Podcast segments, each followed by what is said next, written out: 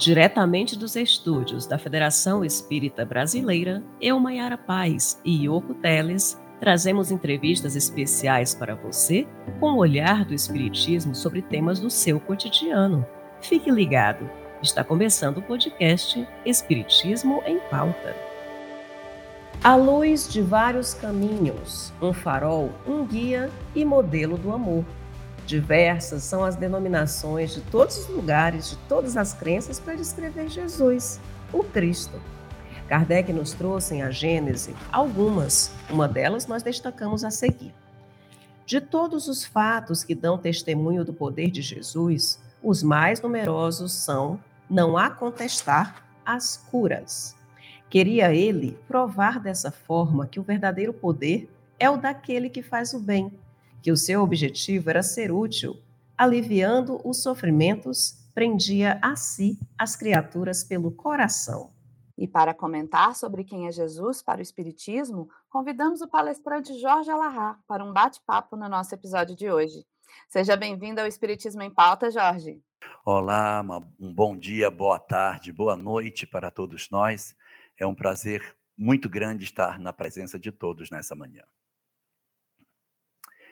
Essa questão referente à característica do Cristo, ela é um fator extremamente interessante em virtude da forma como a doutrina espírita o observa. Ele é apresentado em diversas doutrinas como sendo o Messias, aquele que era esperado para renascer dentro das profecias de Israel, para cumprir um conjunto de perspectivas acenadas pelos vários profetas. Entretanto, a visão que o Espiritismo nos oferece é profundamente transcendente, porque além de validar todos esses aspectos com referência ao Messias, o Espiritismo avança um tanto mais, oferecendo Jesus como sendo o governador planetário. Oferece Jesus como sendo, na verdade, aquele espírito que teria a responsabilidade de cuidar dos destinos do orbe desde o princípio da história da humanidade. Desde antes da humanidade, desde o princípio da vida orgânica, desde antes da vida orgânica, desde o princípio do planeta. Isso significa dizer que Jesus não é somente o Messias, mas a entidade responsável pelos destinos da Terra há desde 4,5 bilhões de anos atrás uma entidade que possui um grau de evolução tão significativo que antes mesmo da Terra surgir, ele já ostentava a condição de espírito puro. Por aí imaginamos hoje como ele deve estar em virtude do progresso infinito que as criaturas possuem. Alguns ramos do cristianismo apresentam Jesus também como sendo o próprio Criador, como se ele fosse a encarnação do Senhor do universo. O Espiritismo não tem esta visão. O Espiritismo considera que ele não seja Deus, mas seja, na verdade, o Espírito criado por Deus para reger os destinos da Terra. Isso, de certa maneira, se torna consentâneo com uma série de informações que nós coletamos dentro da literatura espírita quando fala sobre a grandeza de Jesus sem alçá-lo à condição de ser o Criador.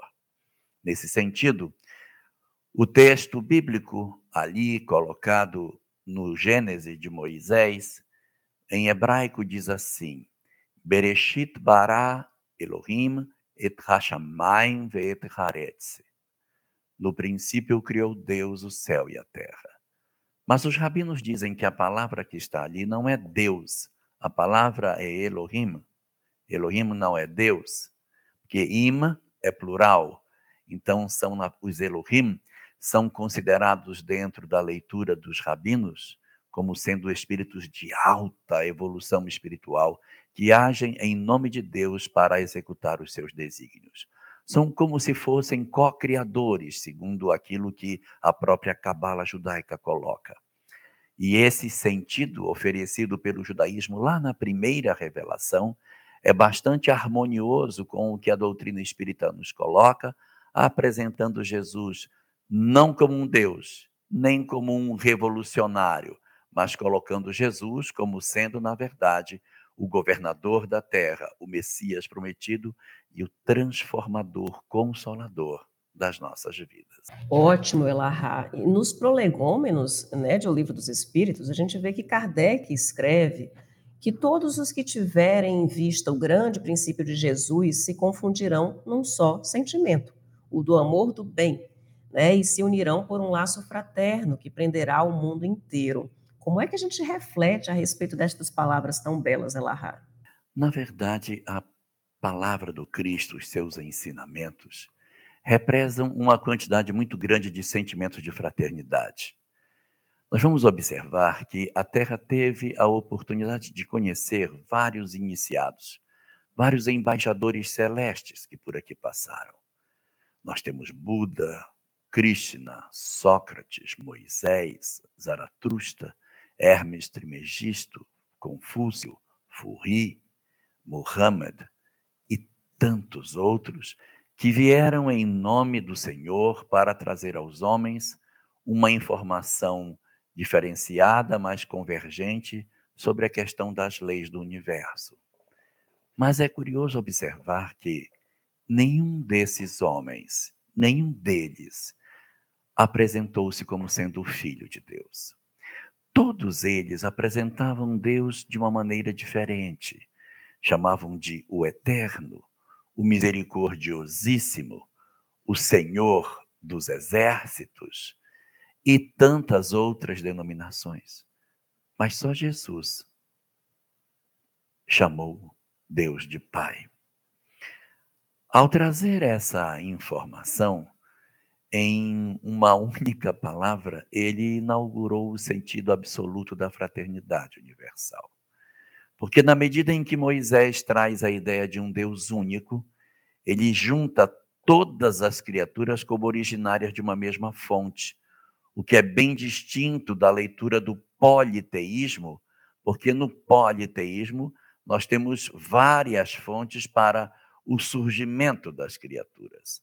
Mas dentro da visão que a gente consegue coletar daquilo que uh, Jesus e Moisés traria, Moisés oferece a ideia de um Deus único, ou seja, todos originários da mesma fonte. Já havia uma espécie de conexão entre os indivíduos. E quando Jesus vem, ele se assenta sobre essa verdade de Moisés e inaugura uma segunda visão. Ele não só é único, como é o nosso Pai. Então é ali, na hora que ele estabelece essa visão de todos como irmãos, que ele propõe a fraternidade de maneira muito clara, muito fácil de entender. Ele poderia falar tantas coisas, dizer, olha, tem que se amar, ele tem, nós temos que entender que as outras pessoas são como nós. Vamos simplificar. Eu vou dizer que Deus é Pai e, consequentemente, todos nós nos tornamos irmãos. E ali, também na fala do Cristo, o amor e o perdão tomam um sentido bastante interessante. Para se ter uma ideia, no Antigo Testamento, a palavra perdão aparece 78 vezes, mas em nenhuma delas é o perdão entre criaturas. É sempre o perdão de Deus para com relação aos homens. E por esse motivo, a gente vai perceber que nós não temos uma ênfase no Antigo Testamento para essa relação entre as criaturas em termos de perdão. Apenas há uma exceção. No livro do Gênesis, quando Jacó e Esaú se encontram, eles falam sobre a necessidade de Esaú perdoar Jacó. Tirando essa única ocorrência, todas as demais são ocorrências que apontam ah, para a visão do perdão do homem perdão de Deus para com o homem. E é Jesus que vem trazer essa visão diferenciada. Então, ele apoia a sua, a sua doutrina em dois pontos fundamentais: o amor e a imortalidade da alma. São dois instrumentos extraordinários para que a gente consiga encontrar a bússola verdadeira para o encontro das nossas verdadeiras diretrizes e prioridades na vida terrena.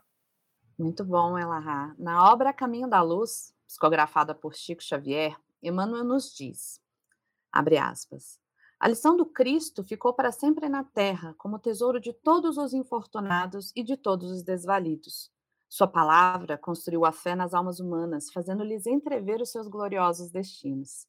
É muitas vezes nos corações dos humildes e aflitos que vamos encontrar a divina palavra cantando o hino maravilhoso dos bem-aventurados. Fecha aspas.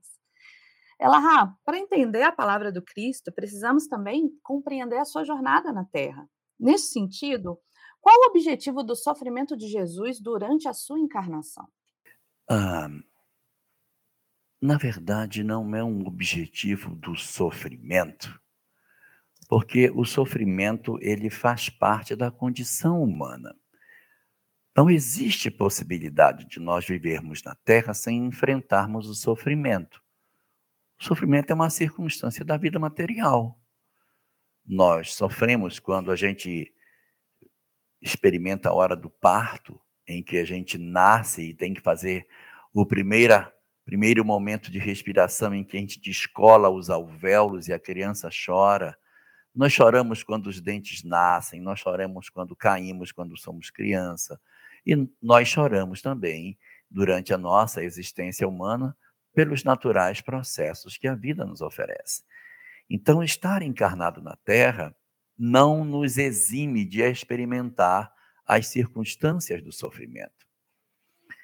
Além do que, alguns espíritos solicitam para que possam realizar o seu trabalho na Terra as experiências ao lado dos seus amores, para que consigam, de certa maneira, é, encontrar a paz interior que precisam sentir pelo esforço de resgate dos seus entes queridos.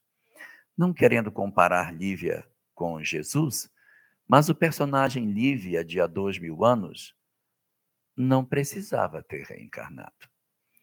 Lívia não precisava ter renascido entre os homens, mas ela renasce na expectativa de oferecer-se como uma espécie de holocausto para resgate do seu grande amor, Públio Lentulus.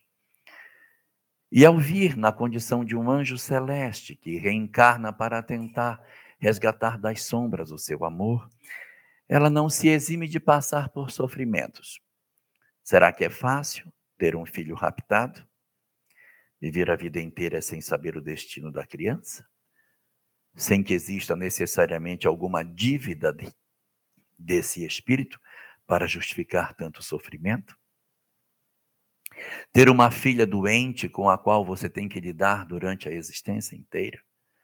Experimentar 25 anos de desprezo dentro do lar por um crime não cometido, por uma atitude não feita. Experimentar o desprezo dos amigos, a humilhação de todas essas circunstâncias. E tudo aquilo que decorre dessa vivência então, o sofrimento, ele não é visto pelos espíritos superiores dessa forma. No livro 50 anos depois, quando a personagem Flávia Sabina tem interesse de destruir a vida de Alba Lucínia, ela procura por Plotina, uma bruxa que vive na Subúrnia, que é uma região do subúrbio de Roma. E essa vidente enxerga Célia ao lado de Alba Lucinha e diz: Infelizmente não poderemos prejudicar a mulher que você quer fazer mal, porque ao lado dela existe um anjo. Aí diz Plotina: E os anjos têm o poder de aparar com as mãos os golpes do mal, porque para eles o sofrimento não é interpretado como para nós. As almas superiores experimentam o sofrimento sem que isso para elas represente todo o conjunto de dores que nós costumamos representar diante das nossas dificuldades. Então, experimentar sofrimentos é uma circunstância inerente à própria existência humana. E muitos espíritos de escola, quando encarnam, já sabem de maneira muito nítida que experimentarão sofrimentos durante a existência. Mas a questão 614 de O Livro dos Espíritos nos diz assim: A lei de Deus é a única verdadeira para a felicidade do homem. indica-lhe o que deve fazer ou deixar de fazer. E aqui a parte mais importante. E ele só é infeliz quando dela se afasta. Sofrimento, não há como fugir. Infelicidade, só para as almas que se afastam da lei de Deus. Uma coisa é sofrer e a outra é ser infeliz. Experimentar sofrimento é uma condição natural para aqueles que se devotam ao bem. A mãe se sacrifica pelo filho. Lívia se sacrifica por Emmanuel. Célia se sacrifica por Alba Lucinha. E Jesus se sacrifica pela humanidade, não por conta da sua morte na cruz, mas as renúncias sucessivas, todas as circunstâncias da existência, desde o princípio até o fim, são renúncias que o Cristo realiza no sentido de deixar aos homens uma lição de extraordinária beleza. Para os espíritos que são sublimados, o sofrimento humano não tem a dimensão que nós imaginamos. E novamente, sem querer comparar Lívia com Jesus, ela que experimentou tantas dores durante a existência terrena, quando desencarna, que chega ao mundo espiritual e percebe a recepção que está tendo, ela diz, no, gravado no livro há dois mil anos, por a palavra de Emmanuel, ela teria dito: Meu Deus, o que se paga na terra pelas venturas celestes são migalhas misérrimas. Ela considera que tudo, tudo, tudo que ela experimentou na terra são migalhas misérrimas comparada com as venturas que o céu reserva às almas que servem ao bem. Eita, que a gente está aprendendo muito hoje, Elahá. Olha, muita coisa para absorver, processar, refletir. E a gente realmente compreende, né, Jesus como nosso modelo, nosso guia, nosso irmão, né, e diante dessas renúncias que você citou do Cristo e de tantos exemplos, né, como Lívia, como o próprio Chico, né, como é que a gente compreende esse papel do próprio Cristo nesse processo evolutivo do planeta. É, a gente está conseguindo, de fato, seguir os seus ensinamentos, Elarra?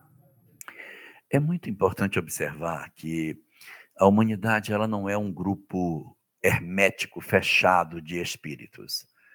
Aqui é uma sala de aula. Os que permanecem na sala são exatamente aqueles que precisam das lições que esse mestre tem para oferecer. Nós não podemos dizer que a humanidade que conheceu Jesus há dois mil anos atrás é a mesma que compõe o elenco dos espíritos que habitam a Terra nos dias de hoje. Por aqui passaram uma série de espíritos que, no toque da mensagem de Jesus às suas vidas, se transformaram significativamente. Muitos espíritos se levantaram pela possibilidade de entender de maneira mais profunda aquilo que o Cristo nos coloca. Então, essas entidades, elas foram sendo sensibilizadas e elas não estão mais integrando a comunidade terrestre. Tomando, por exemplo, mais uma vez um exemplo de livros de Emmanuel, a gente pode trazer aqui o personagem Alcione. Alcione era um espírito da Terra, encarnou na Terra mas sublimou-se na terra e transferiu-se para outro lugar. Mas como seus amores ficaram aqui, ela vem uma encarnação na tentativa de resgatá-los.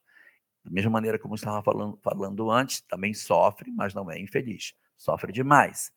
Então, é, essa característica que a gente observa hoje da nossa sociedade, se ela está obedecendo ou não aos ditames do Cristo, ela tem que ser vista a sala de aula. À medida que os alunos se tornam capazes, nós então nos transferimos para um outro ambiente.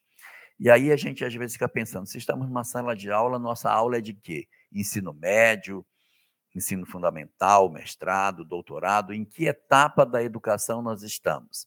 E eu respondo: nós estamos na alfabetização. E eu provo. Experimente pegar a capa de um livro, olhar para ela e não ler. Diz, eu não vou ler. Você não consegue. Porque é natural bater os olhos e fazer a leitura do que está ali. Sabe por quê? Porque somos alfabetizados. Quando somos alfabetizados, é impossível não ler. Quando eu bato o olho, eu já leio. Mas em termos espirituais, nós não conseguimos fazer isso. A gente vê os nossos sofrimentos e não consegue fazer a leitura espiritual do que acontece conosco. Então, nós somos analfabetos espirituais. Eu vejo os dramas domésticos e não consigo fazer a transcendência disso para uma leitura mais espiritualizada. Eu vejo meus conflitos orgânicos e não consigo fazer a mesma coisa. Então, na medida em que nós conseguimos ler a vida e entender um propósito espiritual para as coisas, seja no meu mundo afetivo, no meu mundo profissional, no meu mundo familiar, meu mundo orgânico, no meu mundo social, não interessa qual seja, mas quando eu consigo fazer essa leitura, eu me alfabetizei. Quando a gente se alfabetiza, a Terra deixa de ser o local ideal para nós. E continuam na Terra aqueles que precisam se alfabetizar. É como se uma pessoa fosse pesquisar o aprendizado de alunos da alfabetização, vindo durante 30 anos no mesmo mês de março para observar o desenvolvimento das crianças. Todo mês de março que ele vem, ele diz: Meu Deus, de novo, não sabem ler.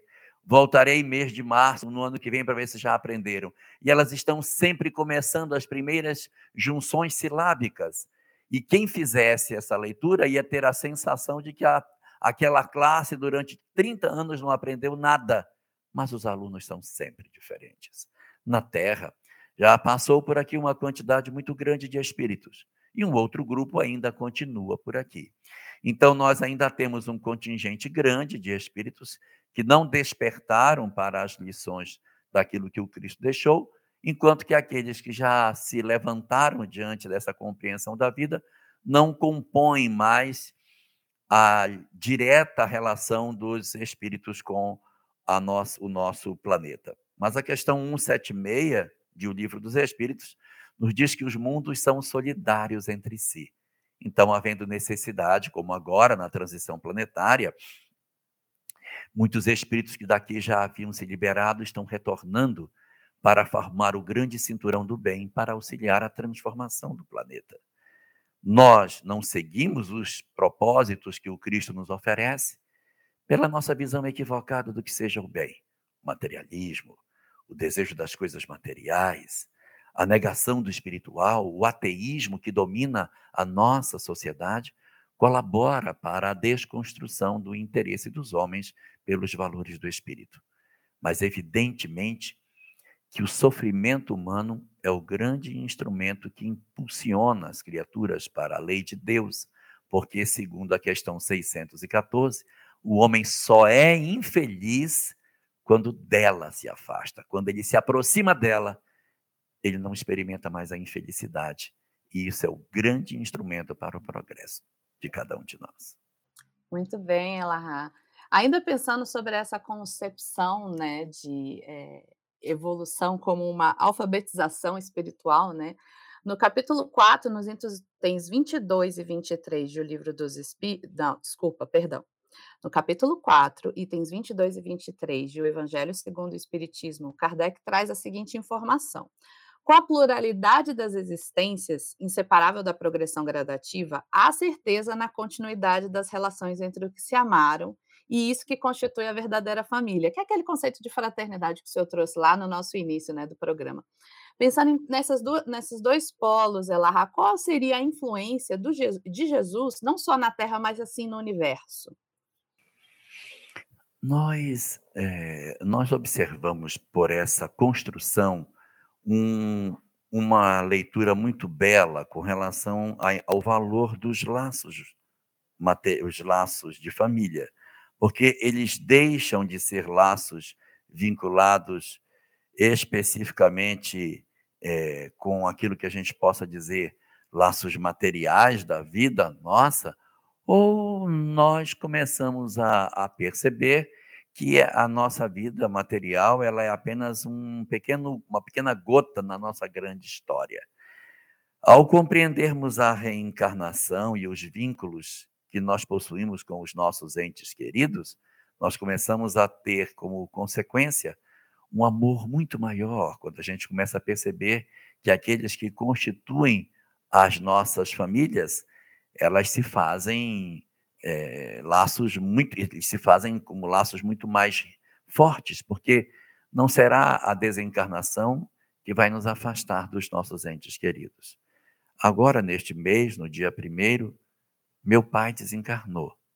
Mas meu pai foi uma pessoa extremamente importante na minha formação espiritual, extremamente importante na minha formação. Eu não tenho dúvida nenhuma de que ele continuará perto de mim durante esse restinho de existência que eu ainda tenho. E, portanto, é, isso nos dá uma sensação de filialidade muito maior do que aquela que a gente poderia ter pela, pela leitura de uma única existência. E isso fortalece-se no entendimento daquilo que o Cristo falava sobre o amor, sobre a fraternidade, sobre a questão da vida imortal, sobre a questão de que nós não temos somente essa vida, mas existe uma outra vida além. Então, isso, isso tudo oferece para nós uma visão maravilhosa sobre o que seja família. E nesse sentido, como nós sabemos pela questão 7 e meia que os espíritos são os seres inteligentes que habitam o universo, nós não seremos habitantes apenas da Terra, mas do universo infinito. E na medida que nós progredirmos, os nossos vínculos continuarão. Então, a importância de Jesus para a Terra e para o universo está conectada no fato de que a lei que ele nos ensinou não é uma lei para a Terra, é uma lei para o universo, porque a regra do amor, a lei do amor que vige aqui, vige em todos os lugares do universo infinito. Questão 615 de O Livro dos Espíritos, nos diz que a lei de Deus é eterna e imutável como o próprio Deus, mostrando para nós que aonde quer que nós formos, nós levaremos os nossos laços de afeto. Em qualquer mundo que a gente possa vir a reencarnar, as mesmas leis que Jesus nos trouxe também valerão do lado de lá. E os nossos amores, os nossos amados, o meu pai em particular, seguirá comigo, porque os laços materiais das famílias são muito pálidos para representar a verdadeira conexão que a gente tem aqui e no amanhã para o mundo que nós formos, pela história que nós tivermos que viver, dentro da perspectiva feliz de que a morte não tem o poder de dissolver os laços do amor e de que as nossas vidas caminham para todo sempre na direção da felicidade e ao lado das pessoas que a gente ama. Que relato bonito, Erra. Obrigada por compartilhar conosco, primeiramente, né? E que esses laços se fortaleçam sempre mais, né? Entre todos os corações, independente desta separação temporária que nós temos, né? Com a morte.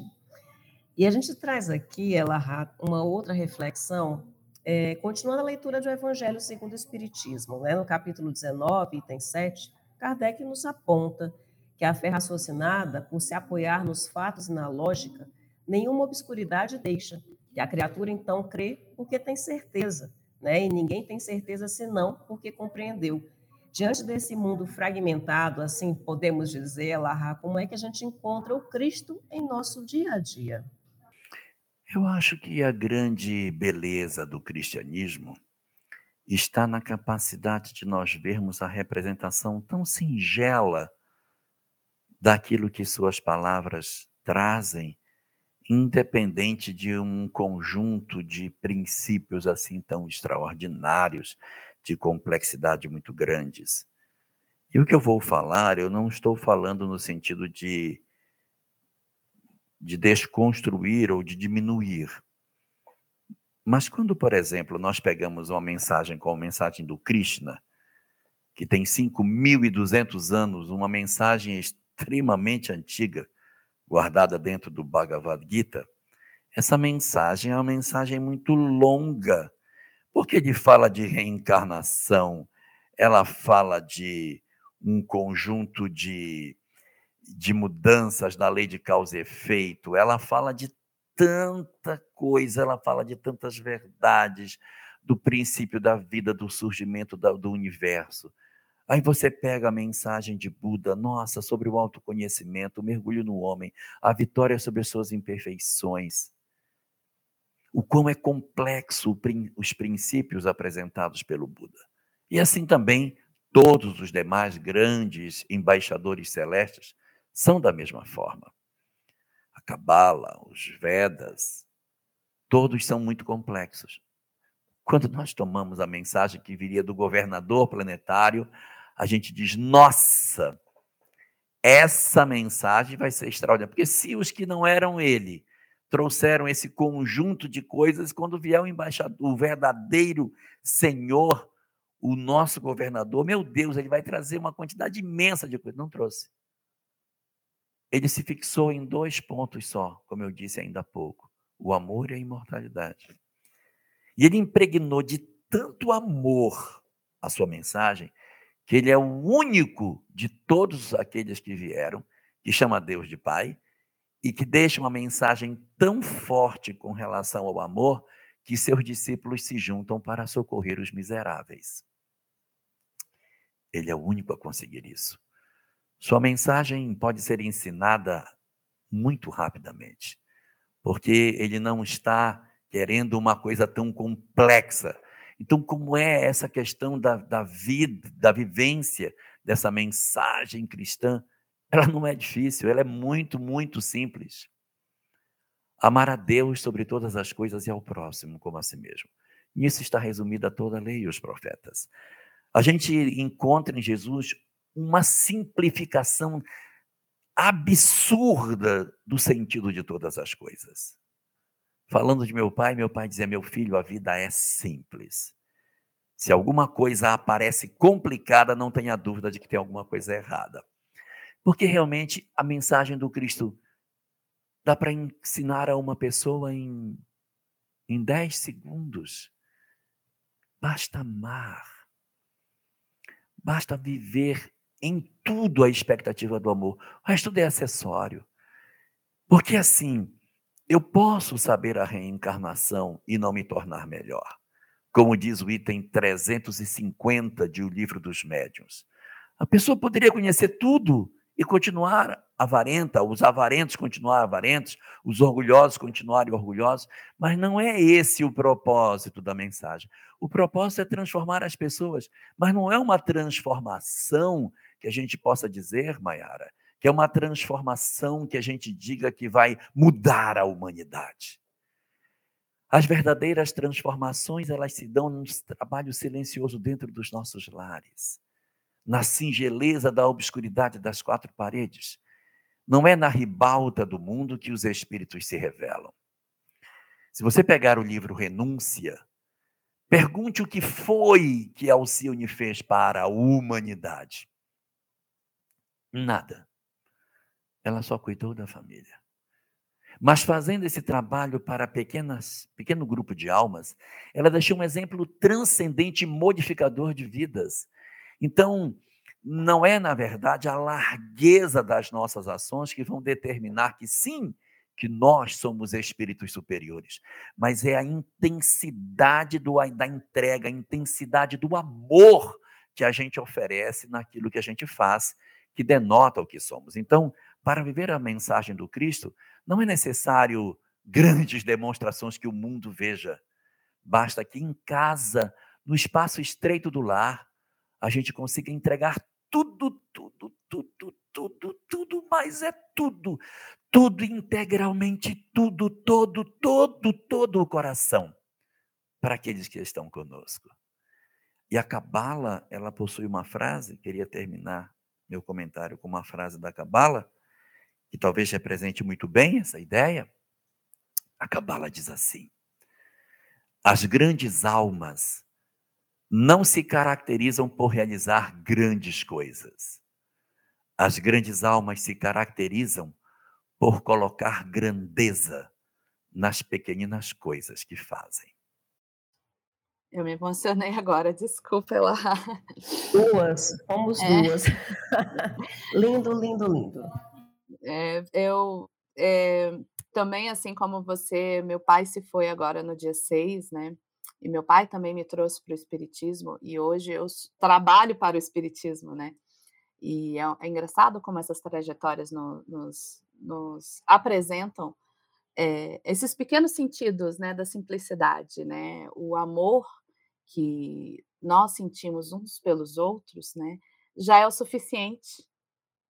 Mesmo mesmo que o corpo dele já não esteja mais aqui, né, o amor que a gente sente por ele e que a gente sente pelos pelos nossos irmãos, eh, independente se se são sanguíneos ou não, né, para os nossos amigos, pelos pelas pessoas que precisam desse amor, né, ele é suficiente, né, ele é bastante para isso, né.